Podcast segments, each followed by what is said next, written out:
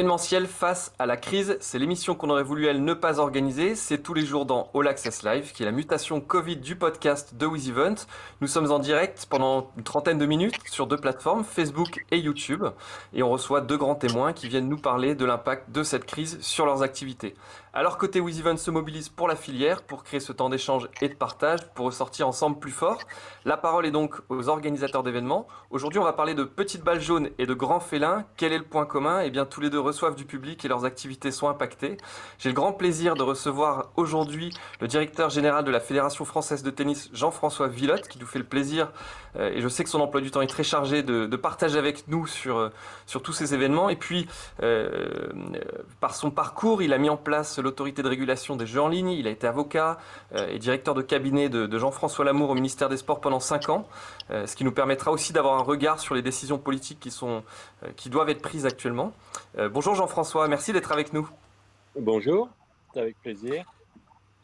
Et puis on a également Pascal Damois, qui est donc le président du parc animalier d'Auvergne, euh, un parc qui se spécialise sur les espèces rares et menacées. 75% des animaux de ce parc sont en voie d'extinction. Bonjour Pascal, comment vas-tu? Bonjour Pierre-Henri, ça va très bien.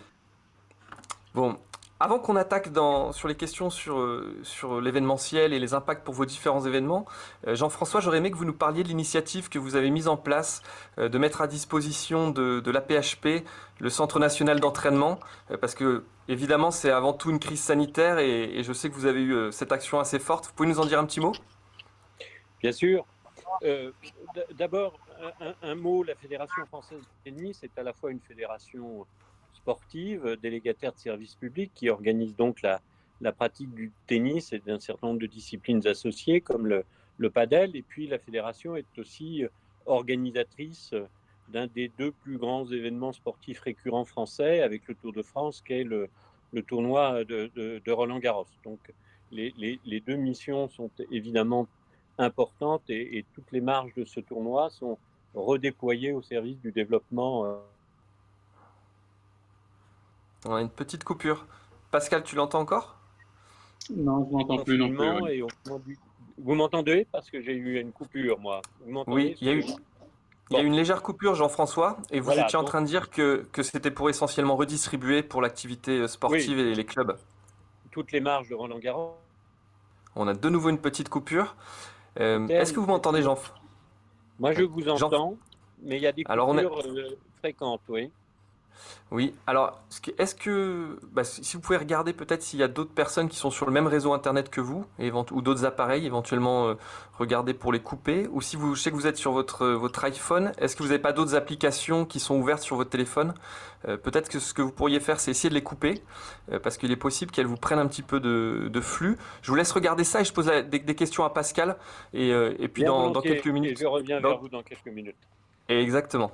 Pascal, toi, tu as été impacté euh, directement parce que euh, sur un, parc, euh, que ce soit un parc animalier ou un parc d'attractions, la grosse saison commençait il y, a, quelques semaines. comment tu as vu venir la crise et puis est-ce que tu l'as anticipé ou est-ce que vous avez été pris de court comme tout le monde? On a, on a appris le samedi soir qu'on fermait le dimanche matin comme tous les restaurants de, de France. ça a été assez violent. Euh, surtout que, comme tu le soulignais, euh, on rentre, nous, à partir du mois d'avril, c'est vraiment la, haute saison.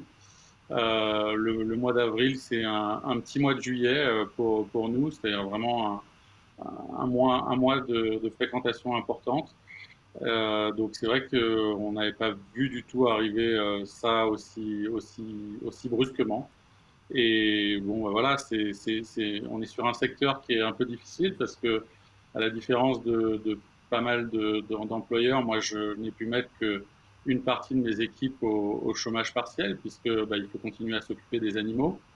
Euh, on doit également euh, s'occuper des, espaces verts, puisque sinon il y a un caractère un peu, euh, dangereux si on contrôle pas la pousse de nos, des espaces verts. On est dans un parc très naturel, hein. on est sur 28 hectares de, forêt, donc si je laisse les ronces monter, les branches tomber sur les grillages. Je peux me retrouver demain avec des lions et des tigres dans la nature.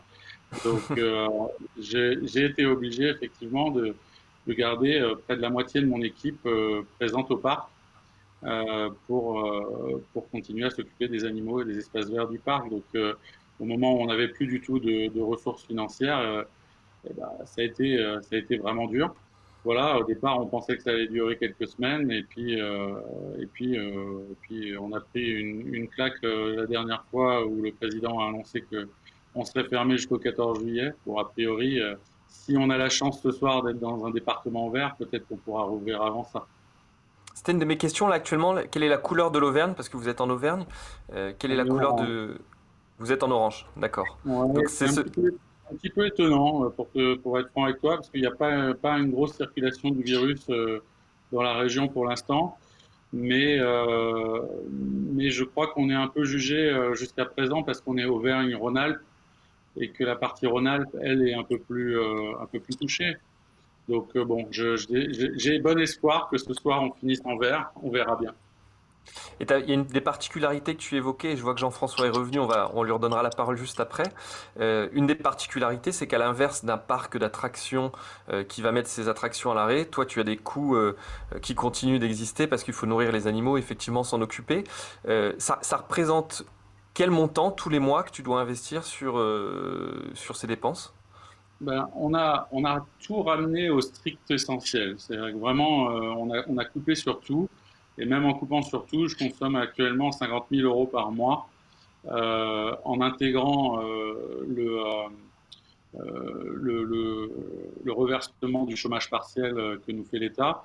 je continue à, dépenser 50 000 euros tous les mois. Donc là, on en est à deux mois de fermeture. C'est 100 000 euros de perte net à la fin de l'année. Euh, nous, on est euh, un, petit euh, parc de taille moyenne. On fait un peu plus de 2 millions de chiffres d'affaires par an, mais les 100 000 euros, c'est de la perte nette à la fin de l'année, donc ce sera difficile. Donc, surtout que ça risque de ne pas s'arrêter à, à, cette période de fermeture, parce qu'on ne sait pas très bien comment les gens vont revenir vers nous cet été. Jean-François, on demandait pendant votre absence, j'espère que là vous nous entendez bien et que, tout est revenu à la normale, je demandais à Pascal à quel moment il avait vu venir la, crise et puis quels avaient été les, premiers impacts. Euh, je vais vous poser la même question sur la fédération de tennis. Euh, à quel moment vous avez senti que la tenue de Roland Garros dans son format habituel allait être compliquée? Vous savez, euh, l'événement Roland Garros se prépare de nombreux mois avant. Et donc l'édition qui devait se dérouler fin mai, début juin, était en pleine phase de, préparation quand les premières mesures de, confinement ont été euh, décidées. Donc la, première de nos préoccupations, elle était de nature sanitaire, et donc nous avons euh, interrompu euh, la phase de préparation qui mobilisait des personnels de la fédération, des, prestataires, des, entreprises de travaux. Euh, Roland Garros, c'est 2000 équivalents temps plein pour l'organisation euh, et la préparation du, tournoi et de très nombreuses semaines en, amont. Donc lorsque la crise est apparue à ce point aigu, la première décision, ça a été d'arrêter la préparation du tournoi. Et donc nous avons été confrontés à, à, la question de son report ou de son annulation. Alors ce n'est pas une question facile. On a essayé de, de la réfléchir à, l'aune de ce qu'est Roland Garros, c'est-à-dire euh, un poumon économique pour le tennis international. C'est un des quatre tournois du Grand Chelem. Et donc, euh, c'est un des tournois en haut de la pyramide tennistique et qui fait vivre et entraîne euh, le, développement du, tennis international. Et puis, c'est également le poumon économique du développement du tennis en France, puisque, comme je l'indiquais avant qu'on soit interrompu par la technique, euh, les marges de Roland Garros sont intégralement redéployées au, service euh, du développement euh, du tennis, du padel et du tennis fauteuil, etc. etc.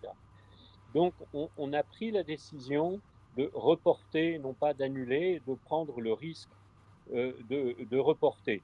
D'autant que le tournoi du Grand Chelem, il, mobilise un montant de price money très important au bénéfice des joueuses et des joueurs qui sont très impactés par la crise actuelle et, l'absence de, possibilité de, participer à des tournois internationaux.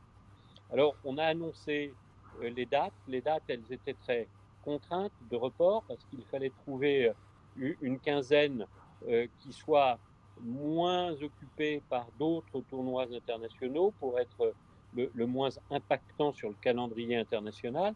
Mais il fallait qu'on trouve une date également avec des conditions climatiques qui permettait à ce tournoi outdoor de, se dérouler. Donc on a décidé de reporter fin septembre, début octobre. On a fait cette annonce très rapidement pour remobiliser les équipes, envoyer un signal fort à la communauté du tennis, aussi bien au niveau international que national. Il se trouve que la, rapidité de, de, cette décision, Jean-François, elle était aussi liée à, aux autres tournois du Grand Chelem, c'est-à-dire que vous aviez aussi le risque que d'autres tournois du Grand Chelem se positionnent sur ces dates. Est-ce que ça, ça, a joué dans la rapidité de la décision? Non, c'était pas tellement ça, parce que des quatre tournois, euh, euh, à vrai dire, on, est, on avait un problème de date potentiellement virtuellement qu'avec l'un d'entre eux, qui est, qui est l'US Open et qui se joue euh, début septembre. Mais, mais c'est en bonne intelligence avec les tournois du Grand Chelem qu'on a réfléchi ces, ces, dates. Par contre, on, a pris nos responsabilités. Il nous semblait que la, la pire des décisions c'eût été de n'en prendre aucune, même si on est évidemment dans la certitude des conditions euh, sanitaires et de l'évolution de la pandémie à l'automne. C'est ce que j'allais vous dire. Partons du, principe qu'on soit dans des conditions sanitaires normales, euh, que Roland Garros puisse se dérouler sur ces dates-là. Est-ce que malgré tout, ça aura un impact économique pour vous euh, ou est-ce que c'est juste un décalage de recettes? Non, non, bien sûr, ça aura un impact économique pour nous.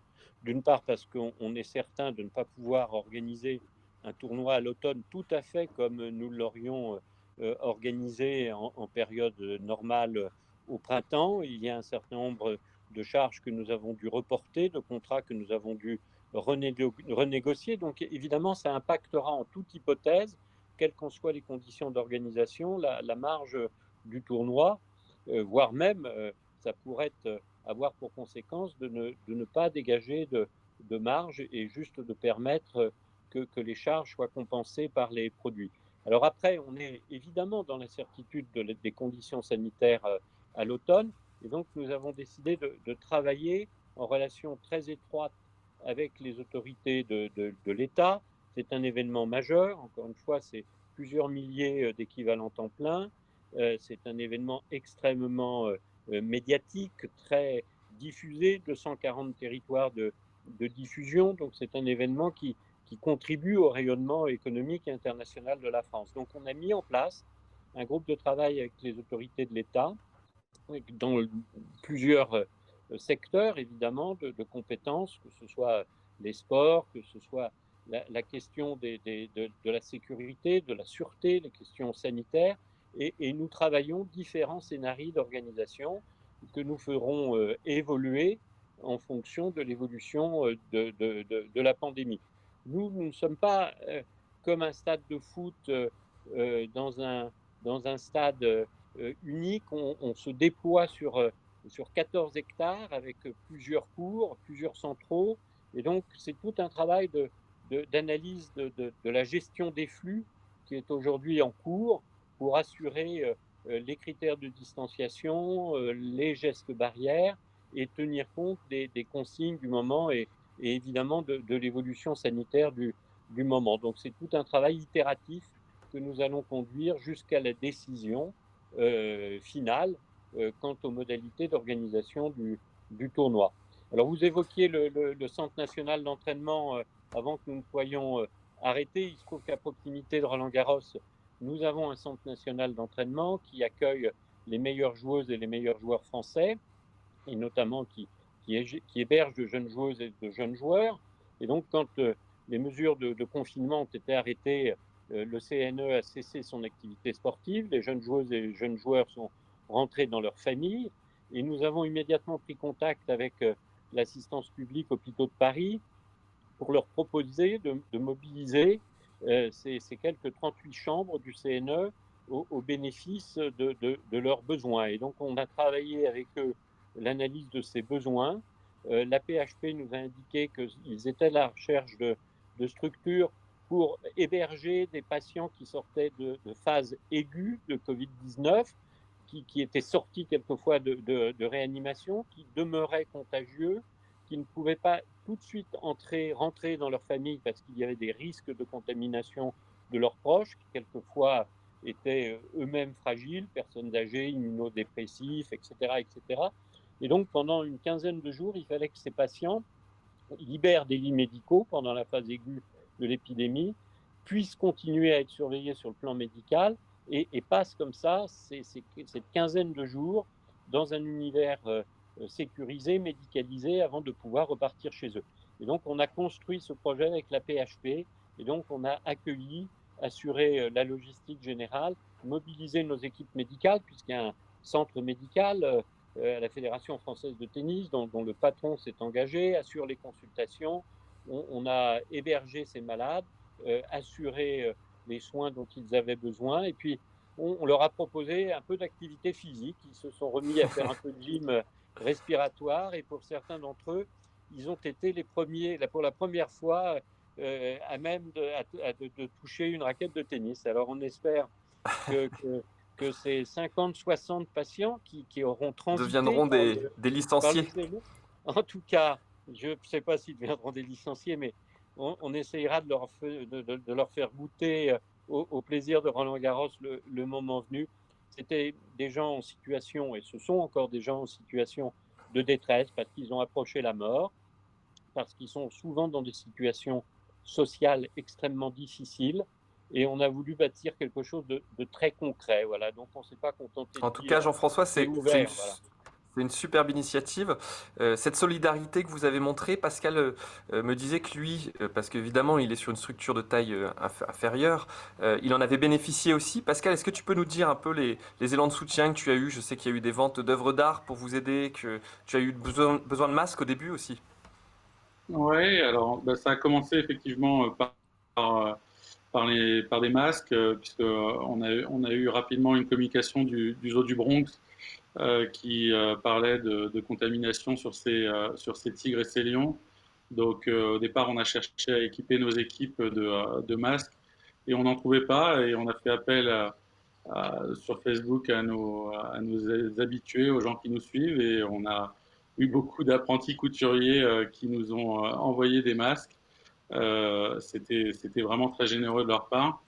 Et puis, euh, dans un deuxième temps, euh, quand le président de la République a annoncé que les sites comme les nôtres étaient susceptibles de rester fermés jusqu'au 14 juillet, on a, on a fait un appel un peu plus général aux dons.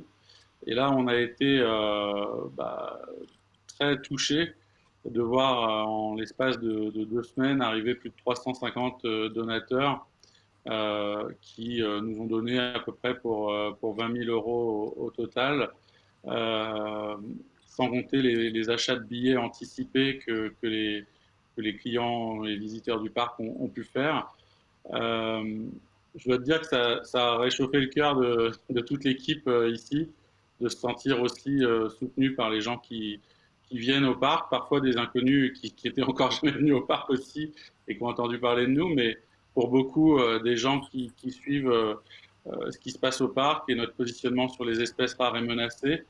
Euh, et qui ont voulu nous soutenir. Donc c'est vrai que ça, ça, a aidé. On a aussi bénéficié de, du soutien de, quelques mairies qui ont euh, euh, acheté des billets, qui nous ont donné des masques aussi, comme la mairie d'Arthur où le parc est implanté, ou la mairie d'Histoire. En, parlant des, en, en parlant des collectivités et des autorités, Jean-François nous expliquait qu'il avait une espèce de task force euh, très soudée avec euh, les autorités pour euh, avancer sur différents scénarios. Est-ce que tu as eu le, même soutien pour travailler sur des scénarios de réouverture? Est-ce que tu as, alors peut-être pas le même soutien parce que c'est pas pas la même puissance, mais est-ce que tu as en tout cas au moins une écoute et des réponses à tes questions? Oui, j'ai été on est, dans la région, on a été très, en contact avec le, la région, donc euh, Auvergne-Rhône-Alpes, euh, et l'un de ses anciens vice-présidents, qui est Brice Hortefeux, qui, suit le parc depuis, depuis de nombreuses années. on s'est mis en contact aussi avec le département, la, la, Comcom dont on dépend, les mairies. c'est voilà, il y a et puis après depuis depuis deux semaines maintenant, on est aussi en en relation avec la préfecture euh, et notamment le sous anticiper justement le, la reprise. Euh, Alors, parlons de la, réouverture. Parlons de la réouverture. Pascal, excuse-moi, je te coupe une seconde. Jean-François expliquait qu'il travaille sur des scénarios, notamment la gestion des flux. Je sais que tu es exactement dans la même problématique. Tu parlais de, euh, de faire des, billets avec des horaires définis pour mieux gérer les, quotas. Euh, qu'est-ce qui est prévu aujourd'hui pour la réouverture? Euh, Pour l'instant, tout dépend, si tu veux, de quand on va rouvrir. là, on travaille maintenant sur un scénario en espérant que euh, encore une fois, dans une heure, euh, sera verte euh, pour une réouverture courant du mois de mai. et donc, on a proposé à la préfecture différents modèles pour, pour gérer les flux ici. on va aussi aller vers nos clients pour, bah, ça, devrait avoir un effet positif pour WizEven quelque part dans quelques temps, mais passer beaucoup plus sur de la billetterie en ligne euh, on avait déjà fait ce virage il y a, depuis deux ans. On avait de plus en plus de clients qui utilisaient la billetterie en ligne. Euh, mais maintenant, euh, par rapport à la configuration du parc, on ne gardera qu'un seul guichet, tout moyen de paiement ouvert. Et par contre, on aura deux guichets pour les prépayés. Et donc, l'idée, c'est vraiment de, d'encourager les gens en amont à acheter toute leur billetterie pour que le passage en caisse dure le moins longtemps possible, que la queue et le moment où on a un confinement possible de, visiteurs dure le moins longtemps possible. Euh, donc euh, ça va être, je pense, un des, virages qu'on va, rapidement prendre et qu'il va falloir que nos visiteurs euh, prennent avec nous. Jean-François, on parlait un petit peu de billetterie. De votre côté, sur Roland Garros, tous les billets étaient vendus ou il restait encore des billets à la vente? Non, non, tous les billets n'étaient pas vendus. Vous savez qu'on vend les billets par phase successive. On a la chance d'avoir beaucoup plus de demandes que de possibilités. Et la première phase, elle concerne les, licenciés euh, de, la Fédération française de tennis. Et donc, cette première vague de billets avait été achetée par les licenciés, mais la, vente au, grand public n'avait pas encore eu lieu. Donc, euh, évidemment, euh, pour ceux qui avaient acheté des, des billets, la leur a été faite soit d'être remboursés, soit euh, évidemment d'attendre les conditions dans lesquelles l'édition suivante sera organisée pour éventuellement reporter leur, euh, leur achat. La grande satisfaction qu'on a eue de la part de nos partenaires et, de nos diffuseurs, parce que Roland Garros a cette particularité d'avoir des, des, produits par nature assez équilibrés entre la diffusion, qui est évidemment le, produit le plus important en France et à l'international, les, produits de, billetterie grand public, les produits d'hospitalité, euh, les partenaires et puis un certain nombre de, droits dérivés.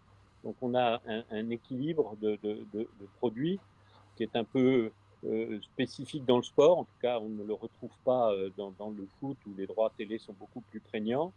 et on a eu la grande satisfaction de voir que tous nos partenaires et tous nos diffuseurs nous, nous suivaient dans notre décision de, de report et, nous ont assuré qu'ils resteraient euh, à nos côtés euh, pour euh, cette édition innovante, contrainte de, de l'automne 2020 si les conditions sanitaires le permettent.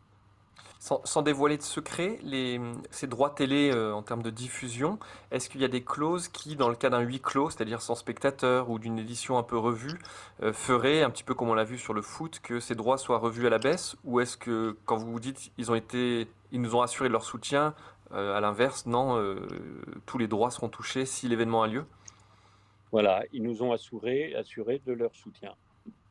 Parfait. Le Wimbledon, je crois, qu'avait une, une assurance euh, qui a joué euh, a priori. Est-ce que Roland Garros était assuré sur euh, la pandémie, ce qui est le cas de très peu d'organisateurs et ce qui était difficile à anticiper? Est-ce que de votre côté, vous aviez ces, ces éléments en, votre faveur? Écoutez, traditionnellement, Roland Garros est, est, assuré très largement contre tous les risques, y compris sanitaires. après, ce sont des assurances qui se renouvellent. Le, le marché assurantiel aujourd'hui euh, ne, ne, répond plus pour la couverture de, de, tels risques. Euh, mais en toute hypothèse, euh, nous avons pris une décision non pas d'annulation, mais, mais, de report. Et on l'a fait en, responsabilité vis-à-vis du tennis français, vis-à-vis du tennis international et vis-à-vis de la communauté des joueuses et des joueurs, en, essayant, dans toute la mesure du possible, d'être un, grand chelem qui mobiliserait à, leur profit le montant euh, des price money. Voilà. Donc euh, la, question assurantielle, elle se reporte sur l'édition de, de l'automne. Et là, vous pouvez être certain que les assurances en France ne couvrent pas le risque pandémique, ne serait-ce que parce que ça n'est plus un risque, mais, mais c'est quelque chose qui est aujourd'hui présent. Effectivement, et c'est un, son de cloche qu'on a de, beaucoup d'organisateurs aujourd'hui. Euh, toi, Pascal, tu avais des scénarios d'assurance? Pas du tout, j'imagine. Non, mais comme, euh, comme tout le monde, euh, à partir du moment où l'État a déclaré l'état de pandémie, nos assurances ont arrêté de répondre au téléphone. je présente on a un assureur qui est, sympa, mais qui, pour le coup, on est, pour l'instant, on n'est couvert par rien. On essaye de voir si, on sera dans le futur, mais j'ai peu d'espoir sur la question. Tout à l'heure, on parlait des. Allez-y, Jean-François. Des, des assurances, je pense qu'il y a une une réflexion à avoir euh, et, nous avons poussé un peu quelques, quelques hypothèses. Je crois que il faudrait que, que cette assurance contre euh, l'annulation, y compris euh, en raison de risques de cette nature, puisse être potentiellement une assurance obligatoire. Et quand le marché assurantiel ne répond pas, la contrepartie de cette assurance obligatoire, c'est que serait créé un fonds de garantie. Euh, Comme pour les attentats. oui, je pense qu'il faut réfléchir des solutions de ce genre. Euh, on subit tous en ce moment une situation que personne n'imaginait. Euh, on essaye de faire au mieux dans le cadre de nos responsabilités respectives en prenant des décisions et donc des risques. Mais je pense que pour l'avenir, il ne faut pas que nous nous interdisions de, pousser des solutions pour tirer toutes les conséquences de ce que nous sommes en train de vivre. Et, celle-là pour, pour être une solution euh, assurantielle. Demain, on recevra euh, Ben Barbeau, qui est le patron du Hellfest et qui a fait des, prises de parole assez fortes dans la presse justement sur, euh, sur les assurances et notamment son assureur qui, qui ne suivait pas euh, sur ce, et avec des petites des arbitrages sur des, de la syntaxe même, hein, sur ce qui était écrit dans le contrat. Donc on l'interrogera dessus. Pascal, on parlait de solidarité tout à l'heure. Jean-François parlait des price money. On a vu les, les, grands joueurs de tennis se sont unis pour aider les, les, autres joueurs du tableau, ceux qui sont pas que, pas que. la fédération aussi. L'ATP, la WTA, tout le monde a contribué au, fond. Alors, quelquefois, les joueurs communiquent davantage, mais enfin, euh, c'est très largement Ils sont plus écoutés. collective. Une Ils sont plus écoutés. Mais c'est pour ça qu'on vous donne la parole, c'est pour que vous puissiez dire. Euh, Pascal, est-ce qu'il y a la même solidarité entre parcs? Est-ce que les parcs allemands euh, vous donnent un coup de main? Est-ce que, est que les parcs français entre vous, vous avez des échanges de bonnes pratiques? On, a euh, euh, deux, associations euh, dont, notre parc fait partie, donc l'association française des parcs zoologiques, qui, joue son rôle au niveau France en tant qu'interlocuteur de l'État et donc qui a, discuté. typiquement, il y a une aide de l'État qui a été normalement allouée au parc zoologique. Pour l'instant, on ne sait pas encore très bien sous quelle modalité. je pense que c'est le fruit du travail de notre association avec le ministère. Euh, donc euh, il y a un partage d'informations et de, solidarité par ce biais-là. Ce n'est pas forcément financier, mais c'est un travail commun euh, fait pour, les parcs zoologiques français. Et puis après, on fait partie d'un organisme européen, l'Association européenne des eaux, les ASA. et là, c'est pareil, il y, a un, soutien plus collectif. Sur, on peut compter sur bah, un soutien en termes de communication euh, on a eu quelques, euh, quelques sujets un peu, un peu difficiles. Euh, voilà, et c'est pris en main par, par cet organisme qu'est qu l'EASA.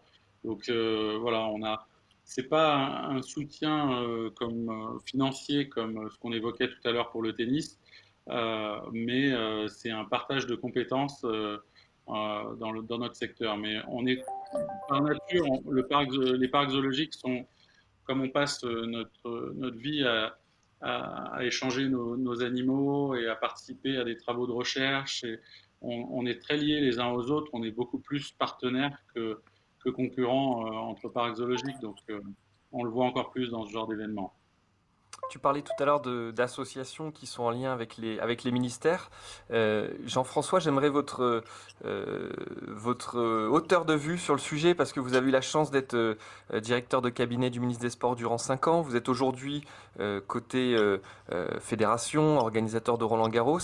J'ai beaucoup d'organisateurs qui nous disent mais on aimerait que l'État nous dise ceci, qui nous dise cela. je pense que c'est pas si facile quand on est aux commandes. Quel est votre regard, vous, sur ce que fait l'État aujourd'hui, notamment le ministère des Sports avec qui j'imagine vous êtes euh, beaucoup en contact. Quelle est votre opinion sur euh, la difficulté de la tâche qui leur incombe et en même temps les réponses que vous vous attendez?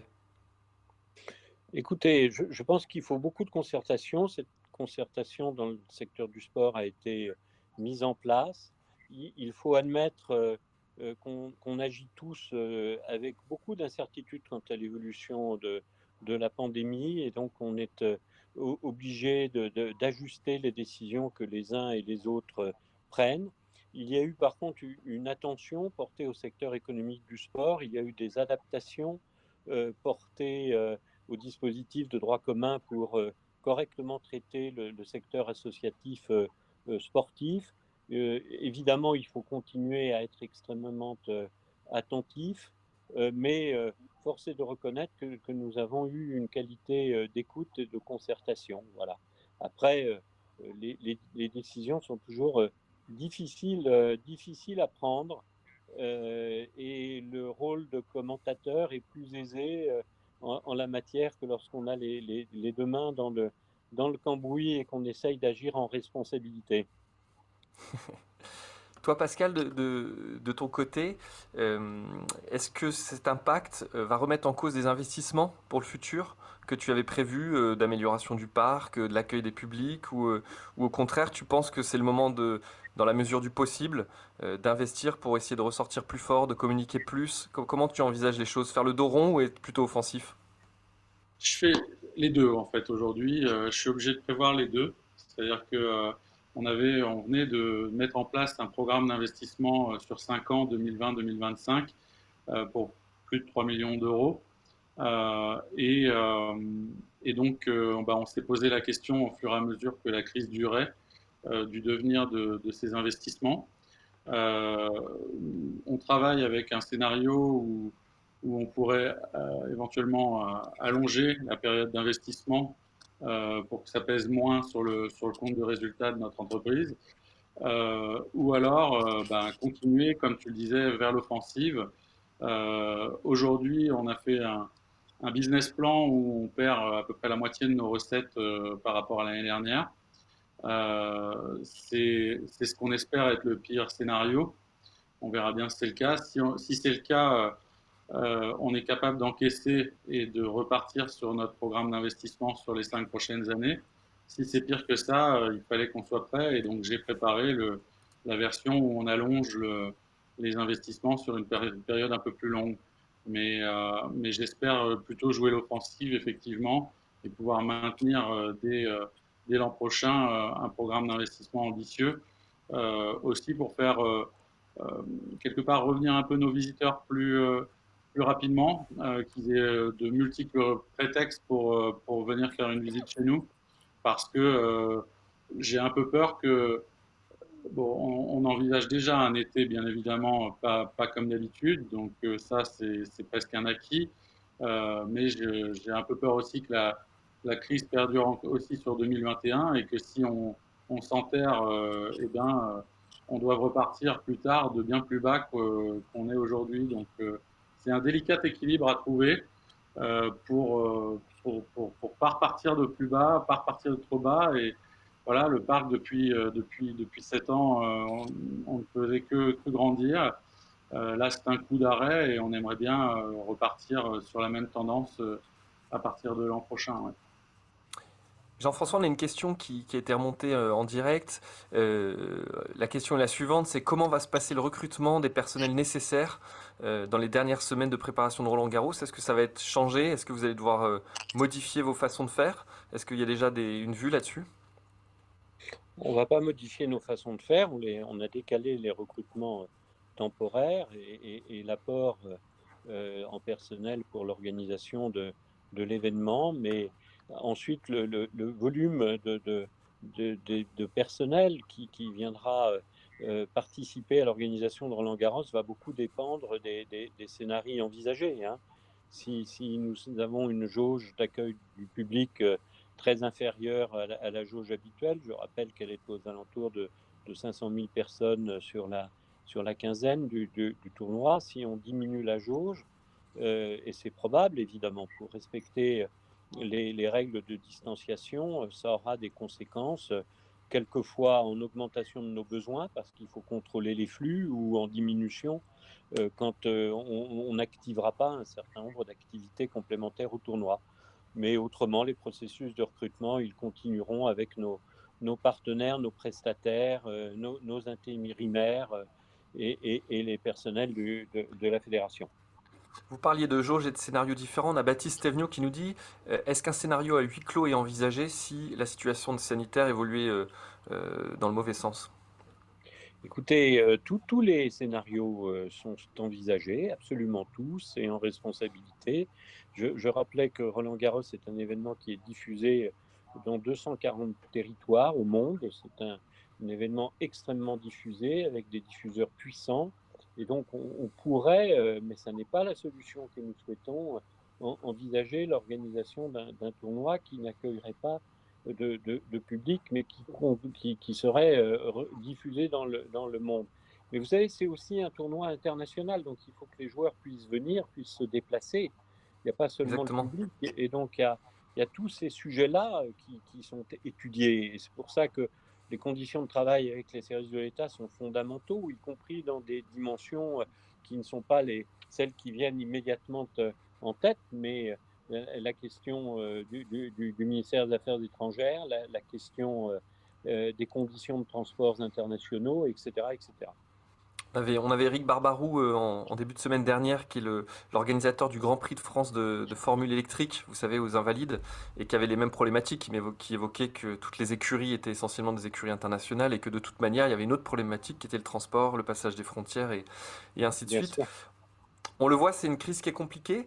Euh, Jean-François, un grand merci euh, d'avoir pris le temps pour nos, pour nos auditeurs de, de, nous donner cet aperçu sur Roland Garros.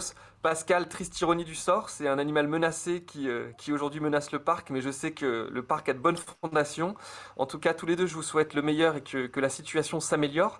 Demain, ce ne sera pas encore le week-end, puisqu'à 15h, donc je le disais tout à l'heure, on reçoit Ludovic Laure, qui est organisateur du festival Binic Folk Blues Festival. 70 000 festivaliers sur un modèle gratuit.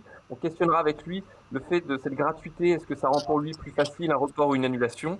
Et avec lui, il a le meilleur public du monde. Chaque année, il se bat pour obtenir un précieux sésame. Ce sera le patron du Hellfest, Ben Barbeau, qui prendra le temps de nous répondre. Merci à vous et de show must go on. Au revoir. Au revoir.